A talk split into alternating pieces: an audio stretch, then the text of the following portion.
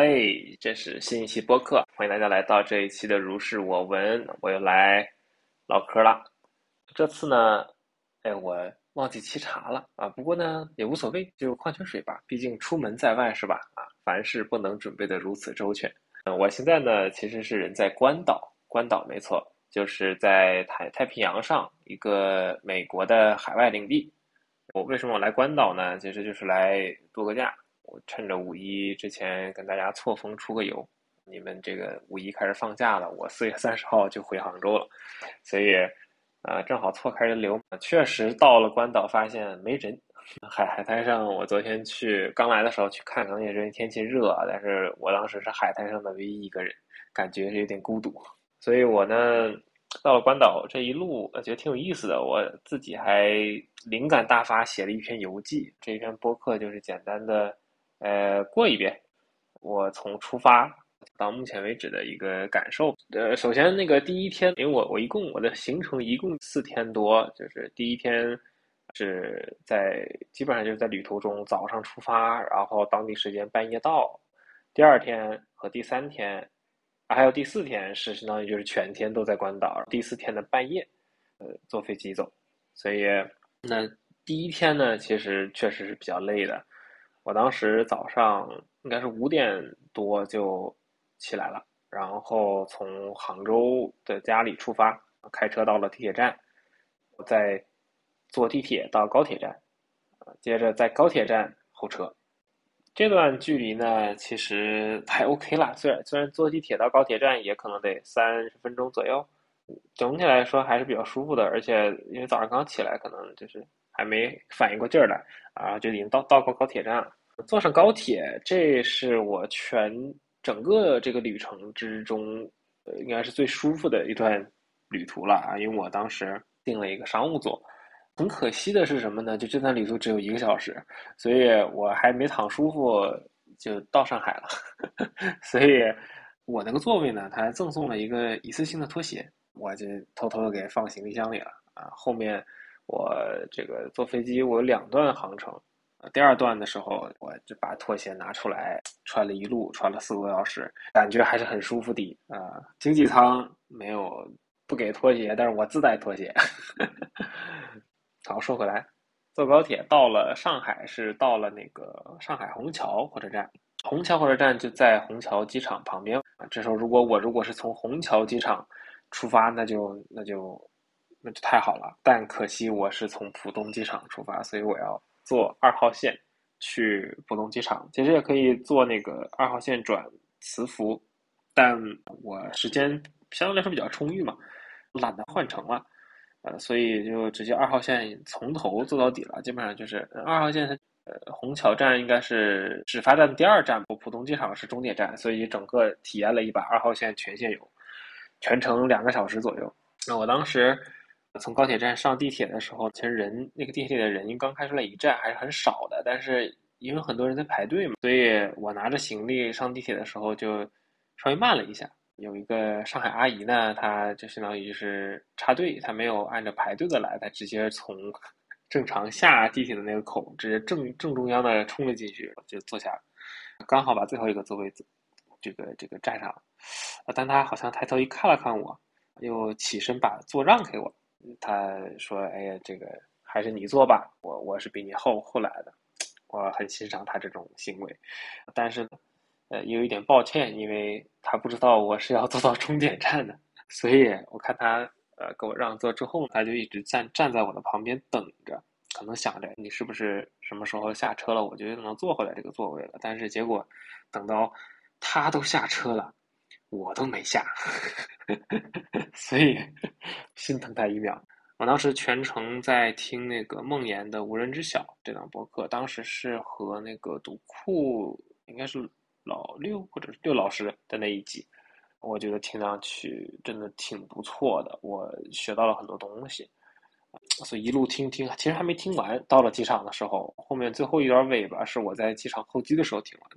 中间还有个小插曲，这二号线它好像并不是所有的列车，它的终点站都是浦东机场，所以我这一趟它还差两站到浦东机场的时候，它就已经到了自己的终点站了，所以我们当时就下了这个地铁，换换了下一班，才真正的最后坐到了浦东机场。当时整个地铁的车厢里的人，大部分都很疑惑，呵 呵看得出来应该都不是经常走这条线路的。呃，到了机场之后呢，就匆匆忙忙换登机牌、过安检、出境，这都很正常。我当时还想用支付宝会员兑换一个那个快捷登机的那个码，但是后面发现柜台的人跟我说，这个码只能用于国内航班，我这国际航班的还用不了。是有点着急，虽然时间是很充裕的，但是莫名的就着急。我就想说，那就过了安检之后，我再去找东西，找找地方吃饭吧。来的路上，我就只来得及在杭州的那个高铁站买了一个煎饼果子。呃，到了浦东机场的时候，其实是感觉快要开始饿了，所以呢，后面我就哎着急过安检，过安检。呃，出了安检之后，才发现浦东机场一号航站楼目前只有一家餐厅是开着的。而且说实话挺贵的，我很多东西还没有，呃，所以我还是建议你如果有航班的计划，最好还是在外面吃饱了再进来。这里面真的是什么都不开，就除了免税店和呃这种免税奢侈品店和这一家餐厅之外，连什么星巴克、唐恩都乐都关着。对我当时路过那个唐恩都乐的时候啊，它那个不是有那种空的。面包架嘛，平常就用来摆面包，但是它现在不营业的状态，那个面包架就是空着的，上面会有一个小标签，或会一般写的这个面包是什么时候做的，一般比如说二零二三年四月二十六号之类的，它那个上面标签没有月和个日期，但是有那个年份，但是上面写的还是二零二零年，然后当时看到的时候就觉得挺感慨的，都三年过去了。三年过去了，他怎么还没开门？嗯，然后呢，就忙忙碌碌的就开始我的第一段航程，飞韩国仁川。这段这段是一个半小时的航程，体验呢还是不错的，就是大韩嘛。经济舱的这个航餐也就还 OK，不能说是很难吃，但就是勉强能吃的这种感觉。毕竟大部分航餐都这样。我呢。倒是运气比较好，我选的靠窗的座位，一排我我就是这个过道的左侧这一排是三个人连着坐的嘛，我是靠窗的位置，中间是没人的。过道呢这个位置坐了一个留着齐肩长发的韩国大叔，他呃穿着呢也是就稍微有点旧那样的，给我感觉很像什么呢？像一个忘记背着吉他的摇滚乐手一样，呃很很有意思。大韩这个公司，我觉得还有 很有意思的一个点，就是正常航空公司它不是起飞之前，它会给你放一段视频，会有空姐给你演示注意事项等等这些东西，包括逃生的出口怎么打开、氧气面罩如何使用啊这些。但是大韩呢，挺会玩的，他挺发挥韩国的特长的，请了一堆这个 K-pop 的偶像啊组合来一边唱跳 rap，一边跟你说这些。挺有意思的，给我的整体的感觉像是在看 MV 一样，只不过是一个加长版的中间带说话的 MV。哦，因为国际航班嘛，它这个飞机座椅背上都是有那个小屏幕可以看东西的。我当时也是有点无聊，听完了之前那期播客之后，就想着那要不看个电影，就随便点开了点看。但确实现在没有什么特别出彩的电影，所以就。看了一个那个 DC 的黑亚当，其他的我就不吐槽了。但是有一点就是 巨石强森，嗯，这个身材照样还是很棒的。剧情我觉得挺俗套的，但是当做爆米花电影来看，我觉得还行，特效什么的都不错。唯一的缺陷。也不是他了，就是我这个观影的过程中没有爆米花，没有巨幕 IMAX，甚至屏幕很多时候 还在反光，所以这个观影体验不是那么的好。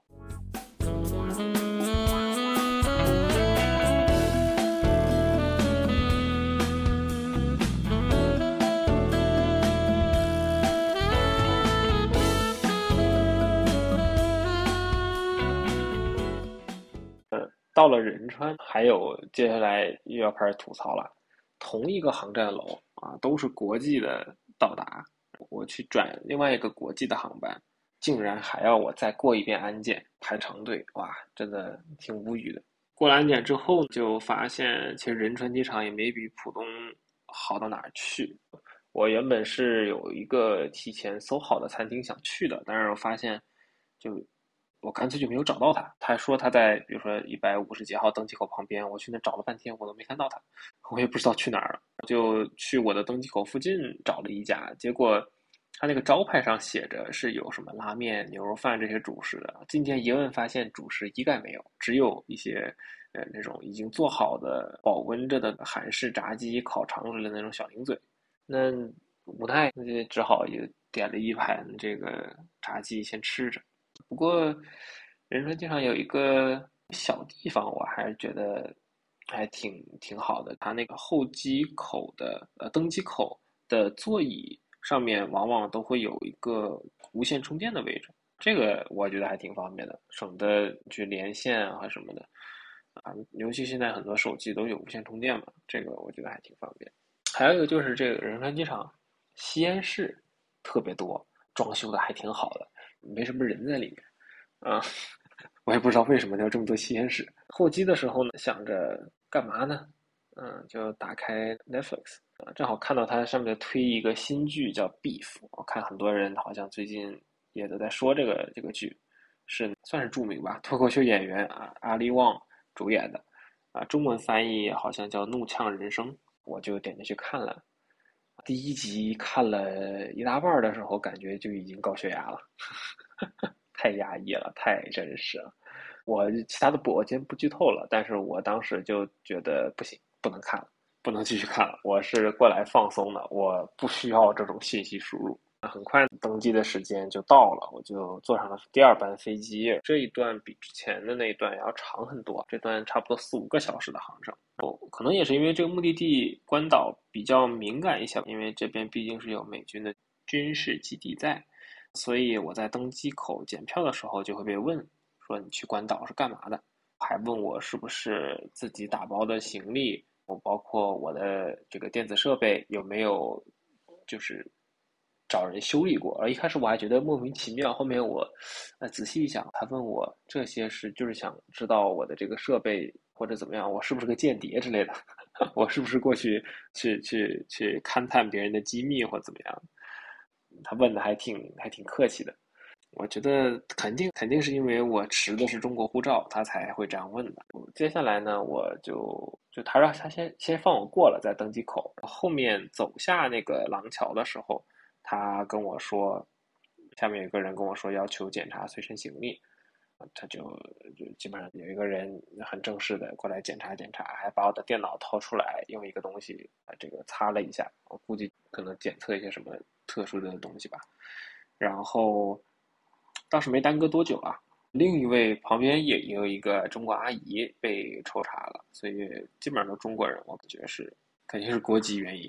上了飞机，运气又不错，中间座位又没有人，过道倒是坐了一个这个韩国的小姐姐，反正我觉得是肯肯定比上次航班的那个摇滚大叔要要养眼一些，啊，不过很有意思啊，这个航班的韩国人给我感觉穿的都还挺讲究，挺有风格的，就。相比之下，我的这一身休闲帽衫配八分裤，感觉好像跟他们格格不入。呃，对，又看了一遍这个安全事项 MV。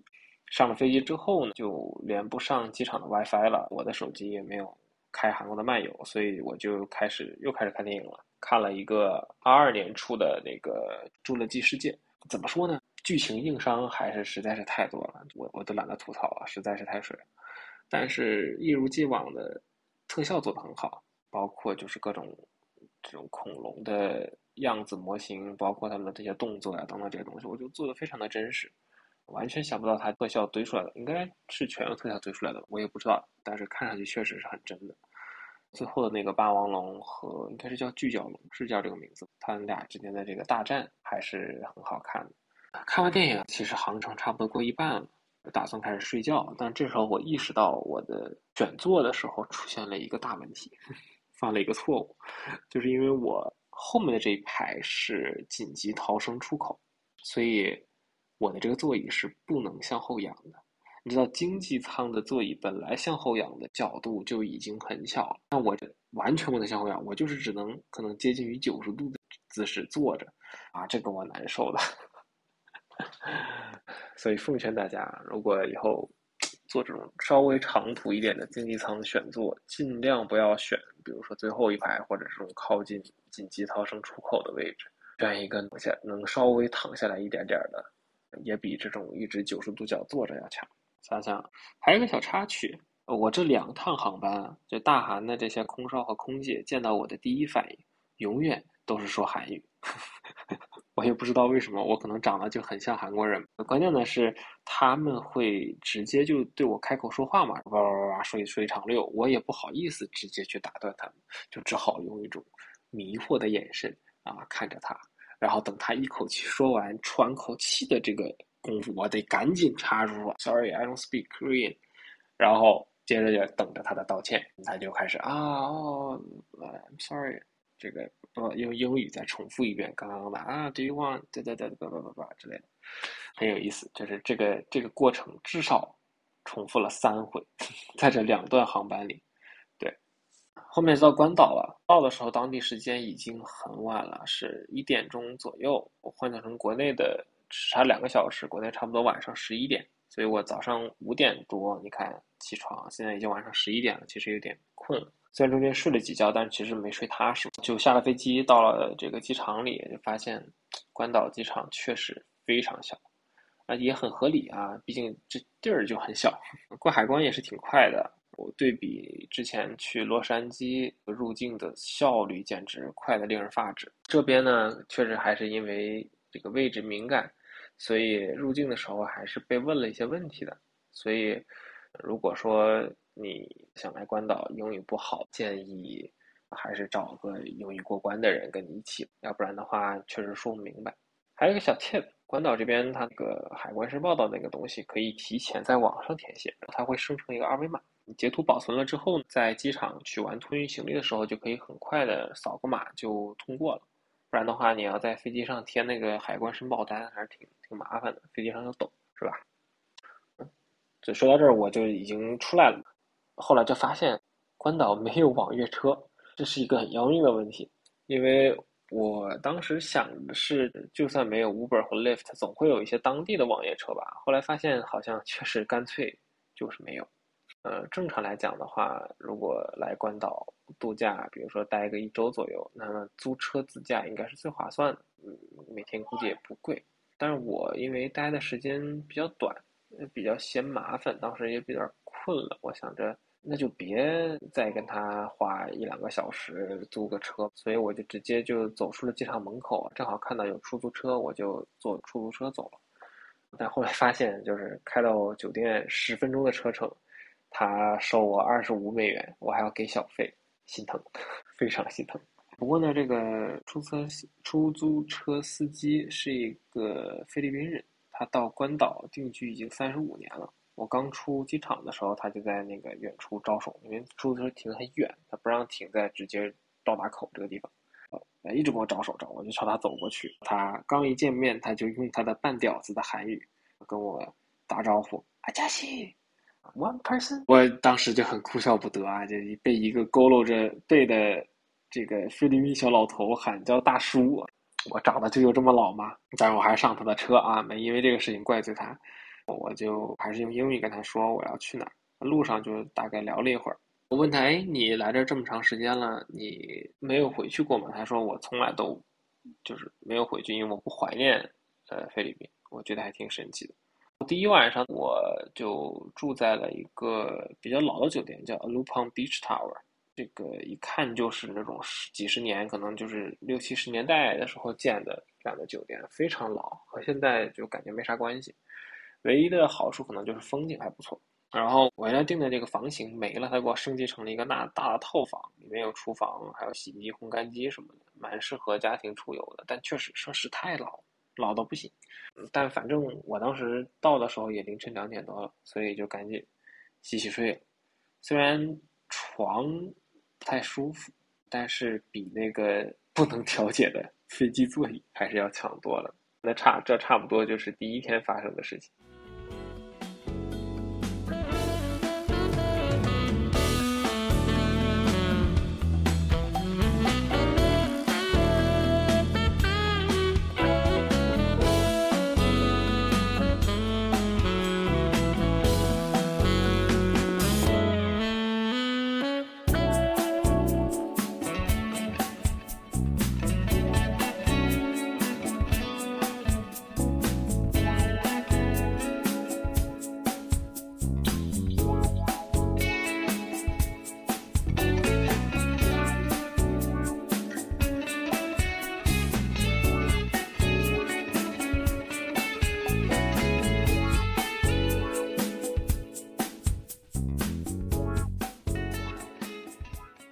第二天，呃，如果用一个词来定义的话，就是睡懒觉。我是三点多开始睡嘛，然后朦朦胧胧的就睡到了快十一点才起床，稍微了梳洗一下，马上就要十二十二点退房了，所以呢，就赶紧早上趁着还有这个阳台和美景去欣赏了一下这个海景，真的挺漂亮的。啊，不过呢，这边气候吧和杭州还是很不一样的。很闷热，很潮湿，大概就是二十六到三十多度左右啊。但是呢，幸好这两天风很大，我就算是穿着这个短袖和亚麻长裤出门，倒也不觉得很热，反而是室内它一直吹着这种很强的冷风，吹得我直嘚瑟。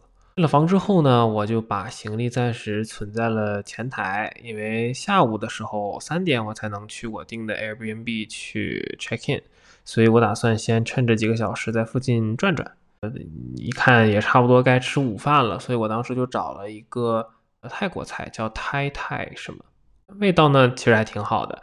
他们家有一个那个米脂春卷菜的，里面会让你选是鸡肉的还是虾的，啊，我当时觉得它真的很好吃。我还点了一个很经典的 Pad Thai，呃，也不错。当然呢，这个分量还是很大的，我一个人点的有点多，吃不太下，所以我。当时就一边开始吃，一边就开始在 Notion 上去记啊我这一篇游记。在我写的这过程中呢，就门口路过了一只看起来是在流浪的小黑猫，特别的瘦，看上去说实话有点像那个二郎神的哮天犬啊，不知道为什么给我这种感觉。这个店里呢，它是两个泰国阿姨在这个运营，呃，其中一个呢是已经来关岛十五年了，另外一个已经二十七年了。他们的英语水平还是很可以的，可以比较流畅的就进行沟通。我们稍微聊了一下，阿姨说他们现在都是绿卡身份。我问我为什么要来关岛旅游，我说，呃，因为这儿挺适合旅游的嘛。啊，然后说完这句话之后，他们就直皱眉头，啊，表示不太赞同。那我简单的问了问，就是说，哎，这边风是一直都这么大吗？他们说是的，刮大风是常态。所以就算是温度比较高，但是你其实体表的温度也都还好。我大部分人来都租车，所以也不像我这样靠双脚走路，所以也都能忍受。而这边呢，天气变化的也非常快，就在我们聊天的这会儿功夫，外面就下了一场十分钟左右的小雨。我听阿姨说，这是司空见惯、家常便饭的事情。从我的观察来看，中午店里堂食的人还是比较少的，大多数。顾客都是过来开着车过来点一个餐，点完餐打包之后又风风火火的开车走了，至少我看来是风风火火，因为我比较悠闲嘛。午饭吃完呢，我当时就背着我的书包去下一个搜好的目的地，是一家又卖咖啡又卖奶茶的这样的一个饮品店，离得还挺近的。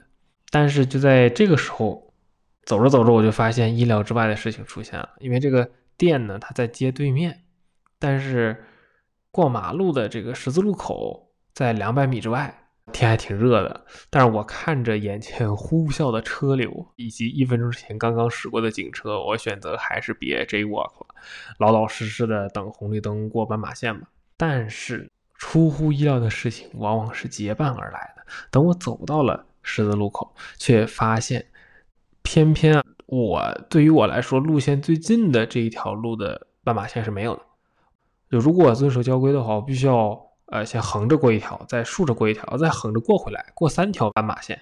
但是这个时候，我想到我都已经选择守规矩了，那就守到底了。所以我就等等等等等了半天。关岛呢，因为几乎人人开车，我也没有公共交通，也没有自行车、共享单车或者是什么电瓶车之类的，所以我就在这个十字路口等了超久，才能过第一条斑马线，又是漫长的等待。后来发现这怎么左等右等都过不去？原来是人行道的灯坏了，所以我最最后其实还是闯了红灯的。不知道最开始的坚持是为了什么。没多久呢，我就走到了这个奶茶店，点了一杯他们春季的新饮品芒果抹茶，还挺好喝的。这时候我就开始观察了，这个店里呢，店员都是年轻人，态度呢也很好，还有免费的 WiFi，所以我终于又能连上网了。我为什么没有数据呢？就是因为我有中国的电话号码和美国的电话号码，但是这两种电话号码在关岛都是需要开漫游才有网络的，而我都没开，所以我走在外面的时候是没有网的。但这种感觉呢，还是很新奇的。所以我在等红绿灯的时候，虽然等了很长时间，但是因为我一直在听一个已经下载好的播客，全程也都没有想要打开手机刷刷这刷刷那的欲望，所以真的是一个挺难得的经历的。虽然啊，虽然说难得，但是让我再经历一遍，我可能还是不会想的。我觉得我还是看漫游比较好。再插一句，我说我在听播客，我当时听的那一期是日坛公园。童漠南去做客的那一期，我很喜欢童漠南他说话的方式，比如说他有什么说什么，然后还很幽默，而且是那种怼一些社会现象，但是仍然是充满着幽默的，这很对我的胃口。当时我连上 WiFi 了，我就正好收到了一会儿要入住的 Airbnb 房东给我的信息，告诉我怎么去入住，我就赶紧截图保存了，防止一会儿 想看的时候没有。下午呢，我当时是打算入住之后去沙滩转一转，好好的享受一下阳光沙滩的快乐。当时我去民宿门口的沙滩去看了一下，它这个结构挺有意思的，它是有很大一片很浅的海，它会从就是刚没过你脚踝的深度，一直到没过你的小腿整个小腿的深度，但是也不会再深了啊。如果想再深的话，要往里走好久。我一开始去呢，当时还穿着我那个亚麻长裤啊，往这个海里走了两步，发现哎不对劲，我应该把长裤 脱了换泳裤的。而且当时是下午三点多，阳光还是太猛烈，干脆睁不开眼睛。虽然但是沙滩和一望无际的大海还是很美的，所以我决定啊晚点再来去海里游游。后面我就回到房间哦，先去原来的酒店那里把行李拿了过来，中间又来回走了好久。之后回来换了一身衣服，涂了点防晒霜，换成了游泳短裤，就向海滩走去。这时候差不多五点钟左右，我去下海了。但是呢，又和预期不一样了，因为水太浅了。所以原本想着，呃，那就走走到往深一点走，走到能游泳的地方稍微游两下。结果走了半天，我能走了快六七百米出去，仍然。它只是到小腿那里，因为那个沙滩上能看到水下有很多那种海藻什么的，我不想踩。后面越走我就发现海藻越多，没有路可以走了，所以后面我就干脆直接啪叽叽一声就躺倒在了那个浅浅的水面上，漂了一会儿，但也没敢漂太久啊，怕飘着飘着飘飘到这个不认识的地方去了。稍微玩了一会儿呢，就到了晚上六点多了，就快日落。我回到房间冲洗了一下，换了身衣服，准备出来看日落。不得不说，这个时候的海边才是最舒服的，紫外线什么的也都几乎没有了，不热，凉风阵阵的，那人也渐渐多了起来了。还有人带着狗子，那个浅海里面跑来跑去的，有几只狗在那在那个浅滩上嬉笑玩闹，非常美好，真的非常美好。还有一个就是我没有想到的是，关岛这里。有很多野鸡，对对对，没错，是野鸡，而且是它有不同种类的，有黑的，有白的，有那种我们中国农村里常见的那种那种大公鸡，浑身棕黄棕黄那种大公鸡也有，非常多。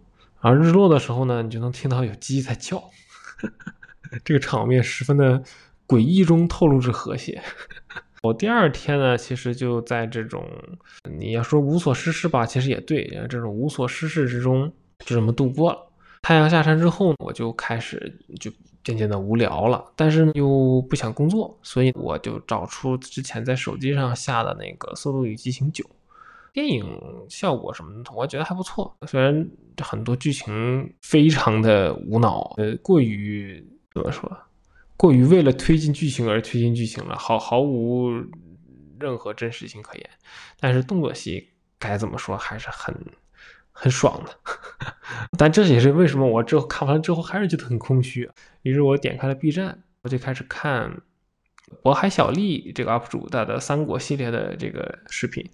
当时讲诸葛亮病死五丈原，还有嗯司马家族为什么会呃崛起啊这两期。但这个 B 站视频我最终也没有看完，因为还是那个原因，就是越看越空虚。我看他讲的，真的讲的很好。剖析的这这种角度是可能是以前我在其他的视频里没有见过的，但我就是觉得自己此时此刻应该有更该做的事情。那这个时候，我妈就给我打了个电话，问我现在的这个情况，我简单聊了两句，报了个平安，也就挂了。这时候，无聊这两个字呢，就在我的脑海中开始放大啊，因为我没有车，外面都已经黑了，我还没车，我出不去，我在家能干嘛？所以我甚至后面去干嘛？去上 Steam 尝试下载个游戏之类的玩玩。点开下载，发现 WiFi 太慢了，下载一个游戏要两个多小时。那我想着那就算了，看看书吧。所以我点开了一本书，呃，在微信读书上，这本我点到的叫做《观呼吸》。这本书我其实只看了两页，连他推荐的序我都没有看完，就把手机放下。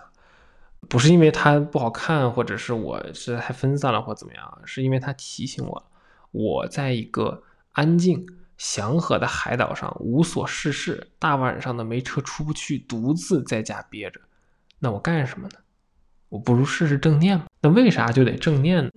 第一个原因是因为我现在在开发的这个 app，它其中就有正念的功能，但是。虽然有这功能，但我我本人是几乎没有体验过一次全身心投入，我认为是很棒的正念的体验的。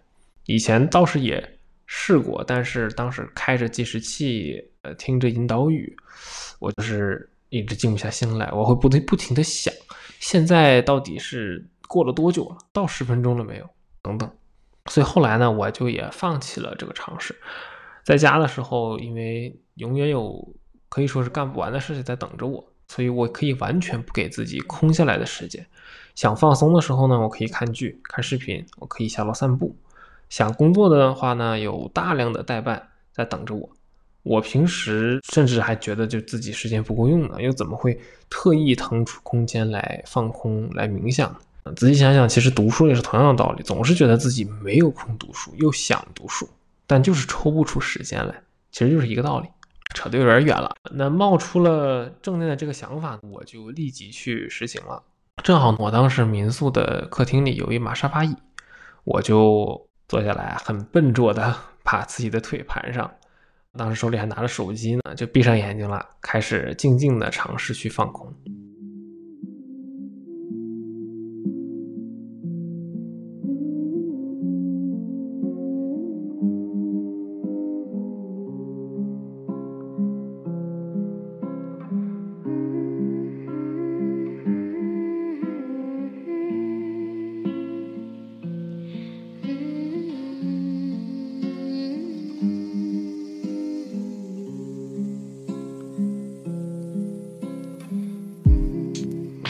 进入了这个闭眼尝试放空的这个状态之后呢，我的手后面很自然的就变成了一个除了大拇指之外的其他的四指双手，一共八个手指头相互交叉，两个大拇指以指尖相互触碰，让整个双手形成了一个口袋这样的一个形状。我的手机当时原本不是拿在手里嘛，就这么卡在了这个口袋里面。那为什么？要放空呢？因为我之前也确实有听说正念，你要去专注的去干一些什么事儿，想一些什么事儿。但我个人认为，这对我来说很难做到，因为杂念实在是太多了，周围身边的环境噪音很多，稍不留神，思绪就会跑掉。刚好前不久听到还是梦岩和孙芳老师的一期播客，讲正念、禅修、冥想这些。说他们其实都应该尝试的去放松，而不是应该是属于一个放松中警惕的状态，就像是狮子在猎捕羚羊前静静等待一晚上的时候那样养精蓄锐，而不是绞尽脑汁的去把所有的念头都集中在某一件事情上。所以我就尝试放空了，但你别说放空的效果好极了，我尝试什么都不想。注意力自然而然的就集中在呼吸上，我就开始深呼吸。但是这个时候杂念就来了，思想就开始流动。一会儿呢，我会被发出异响的冰箱吸引走；又一会儿呢，又会去追逐窗外的风声和汽车的鸣笛声。但是呼吸很有用的是，它能把你的思绪瞬移回来，回到那个一进一出的状态。而慢慢的，我就开始想，原来正念它不是一个煎熬的过程，不需要靠着坚持和毅力才能去完成，它也不是时时刻刻的都在等着时间流逝的，不断猜测现在到底过了多久这样的一个状态，而是类似于早上赖床，就是你明明能听到周围有动静，但是你就是不愿意睁开眼睛的感觉。你看，说着说着这个。思绪又自动飘到了正念这件事情上，紧接着往着工作上面去流动。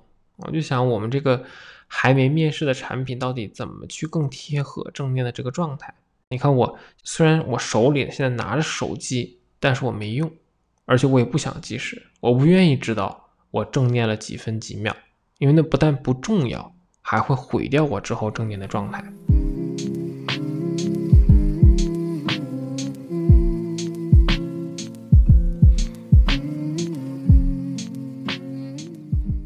这个提示是很重要的，这也让我想起了我之前看过的一本书，叫《掌控习惯》。作者在里面就提到过，提示呢这个东西是养成做事习惯非常重要的一步。它类似于你想让自己记得喝水，就在你的办公桌上放一大杯水，或者设一个提醒事项，这样肯定比你只把它记在脑子里的某个后台要更有效果。由此呢，我想到是不是把自己抽离到一个没有一堆事情在屁股后面追着的状态，物理层面或者精神层面都行，会更容易进入这种正念冥想的呃正确姿势里。我又想到，如果 说建议大家时不时去酒店开个正念房，就在里面坐着，你你也干干不了啥，你挺无聊的，是不是就能塑造出一个冥想的比较好的环境？因为你你没有事情，你没有其他事情可以干，你可能最好把手机也调成飞行模式，你把身边的很多东西都剥离开，塑造了一个比较空的环境的时候，是不是更容易去沉浸到这个状态里？再转念一想，这是小乘佛教的思路了，把一切身外之物剥离开，出家，远离世俗，再去悟道。但是问题在于，寺庙里其实它也有活干的，对吧？出家不能解决根本问题，人生在世总要吃喝拉撒，你总得想着要扫地、拖地、洗衣服、做饭，总有一堆事情在你屁股后面追着不放。那境界浅的人，比如说我，就很难在有一堆事儿追着你的时候，还能处于放空的状态。这可能是为什么你看去寺院里都是方丈悟的最透彻，因为他要操心的琐碎事最少，饭不用他做。院子不用他扫，佛像不用他擦，他操心的是，啊，及时性都比较弱，比如说培养个接班人，找大户捐点香火钱，替人做做法事啊这些，而不是稍微一有空就要立即去做的，比如说家务这些。所以我刚刚想呢，如果找个钟点房来冥想，它可能也就是一个治标不治本的办法，因为你看着好像你塑造了一个空的环境，但逃避一时，它终究不是办法。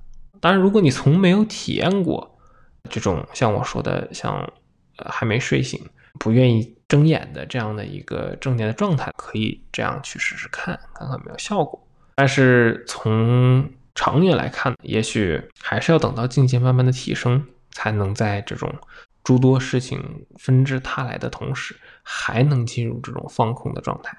我说的这些，其实在我脑海中是。一闪而过的念头，那念头很长，但是它确实没花我多久去想明白。那一个呼吸的功夫，我这个思绪又转回来了。我想，怎么能让用户真的从正念的这个模块里面受益呢？我说，我在给我这个 app，因为最开始正念的时候，我是拿着手机的，但因为我的想要开始的这个想法来得太快，我手里其实有好多个正念冥想的 app。我一个都没有打开，没来得及，我就闭上眼睛了。那这个情况其实很难避免的，所以我想，我干脆把注意力放在这个正念的时候想到的东西上面，就像我现在把这些我想到的东西表述出来一样。我平常的话，我也想要在正念结束之后把这些念头立刻写出来，是不是可以有一个正念笔记的功能？这说来就巧了，我们的 App 里面之前就规划过。有正念笔记这个功能，那就太好了。这正好，脑海中的思绪就越来越多，我也渐渐处于一个比较兴奋的状态。虽然我仍然不愿意去停止思考啊，睁开双眼，但是因为我想的事情越多，想要记录的欲望就越多。当我这个 想记录的欲望慢慢的比不愿意睁开眼睛的欲望要大了之后呢，这个天平失衡了，我就退了出来，我把它写成了文字。写完了这刚刚那一堆，当时我一看已经快十一点了，有些困了，就打算去睡觉。走之前顺便看了一眼我那个游戏的下载进度，感人呐，百分之三。我说好嘛，一个多小时过去了，竟然才百分之三。这这按这个速度，我可能离开关岛之前，这个进度条都加载不完了。就打算去睡觉了。但这个时候，我的 Apple Watch 提醒我在一天的最后正念一下。我想正好，我自从知道了这个 Watch App 之后，我还没有正经的使用过。那就体验一下吧。所以我又整理好心情，又坐回了那个沙发椅上。我点开了手表上的通知，选择开始。这时候出现两个选项，都是一分钟的训练，分别是叫沉思和呼吸。我想了想，我选择沉思。它跳转到了下一个界面，但是没有直接开始。这是一个关于正念训练的说明界面。我要把它滑到下方才是开始的按钮。点击了这个开始按钮，我。慢慢的把眼睛闭上，闭上之前呢，我瞥见了这个手表上会展示一个动态的壁纸画面，这让我知道这回是真正开始。所以我闭上眼睛，呼吸，再次开始感受自己的呼吸。一段时间过去之后呢，感觉还不错，但是慢慢的思维又开始动了，杂念又来了，啊，这回就开始想了，现在过去了多长时间了？手表到时的时候会震动吗？现在过了这么长时间了，难道还没到一分钟吗？虽然我又通过这个呼吸去收束了我的这个思绪，但是很快一分钟真的到了。这时候手表震了一下，我这会儿我刚刚把杂念收束好，还没开始想任何可能我更想想的东西呢。这训练结束。这时候手表的界面上提醒我说：“请把这份专注的状态带入到接下来要做的事情中。”我没没法带入。那从这个不太成功的体验里面，让我意识到，好像开发者想要帮助人去进行正念的功能，比如说他开始的一些解释、开始按钮引导等等的这些东西，他在真正我开始正念的时候，反而是破坏节奏的减速带。我都已经整理好心情了，却还要点击那几个按钮才能开始，这其实它是不自然的，这过程是不太好的。而计时本身也是让我心生杂念的一大功臣。我至少从个人体验来讲，我没法在知道他在计计时的同时还能做到去放空。那写到这个时候，又想起来了之前提到的那一期梦魇和孙芳老师录的播客。孙芳老师提到，他当时去了一个十天的禅修营，很有意思。期间他是不能说话的，而他妻子在临行前跟他说的最后一条消息，成了他后面快要结束禅修的那几天里面想的唯一的一件事。这一件本来就不是那么重要的事情，他反反复复想了好多遍。这其实就和我刚刚所经历的类似。在我尝试放空之前，正念这个。啊，Watch App，它给了我最后的一个消息，说时长是一分钟。这颗种子一旦种下了，我就很容易开始想跟时长相关的事情。所以我在想，我在做的这个 App，它的正念功能得避免出现这样的体验。所以抱着这样的心态，我在体验完这些之后，我又来记录了。没办法，因为真的没有其他的事情可以干嘛。那些事儿还挺有意思的。所以我想了，以后我们的 App 出了之后呢，我要把我正念的这些体验、这些感悟都写在正念笔记里面。啊，说到这儿提了好多次了，我打个小广告，我们的 App 它本质上其实并不是一个纯粹的正念 App，它是一个记账或者说资产记录的一个 App。充电这个模块呢，是它的一个辅助功能。这个 App 的名字我们拟定叫做 Flourish，中文名叫如是记账，它应该。第一版本只会是 iPhone 的 iOS 版本，但暂时还没有上架，所以欢迎大家关注。那说到这儿，这就是第二天的内容。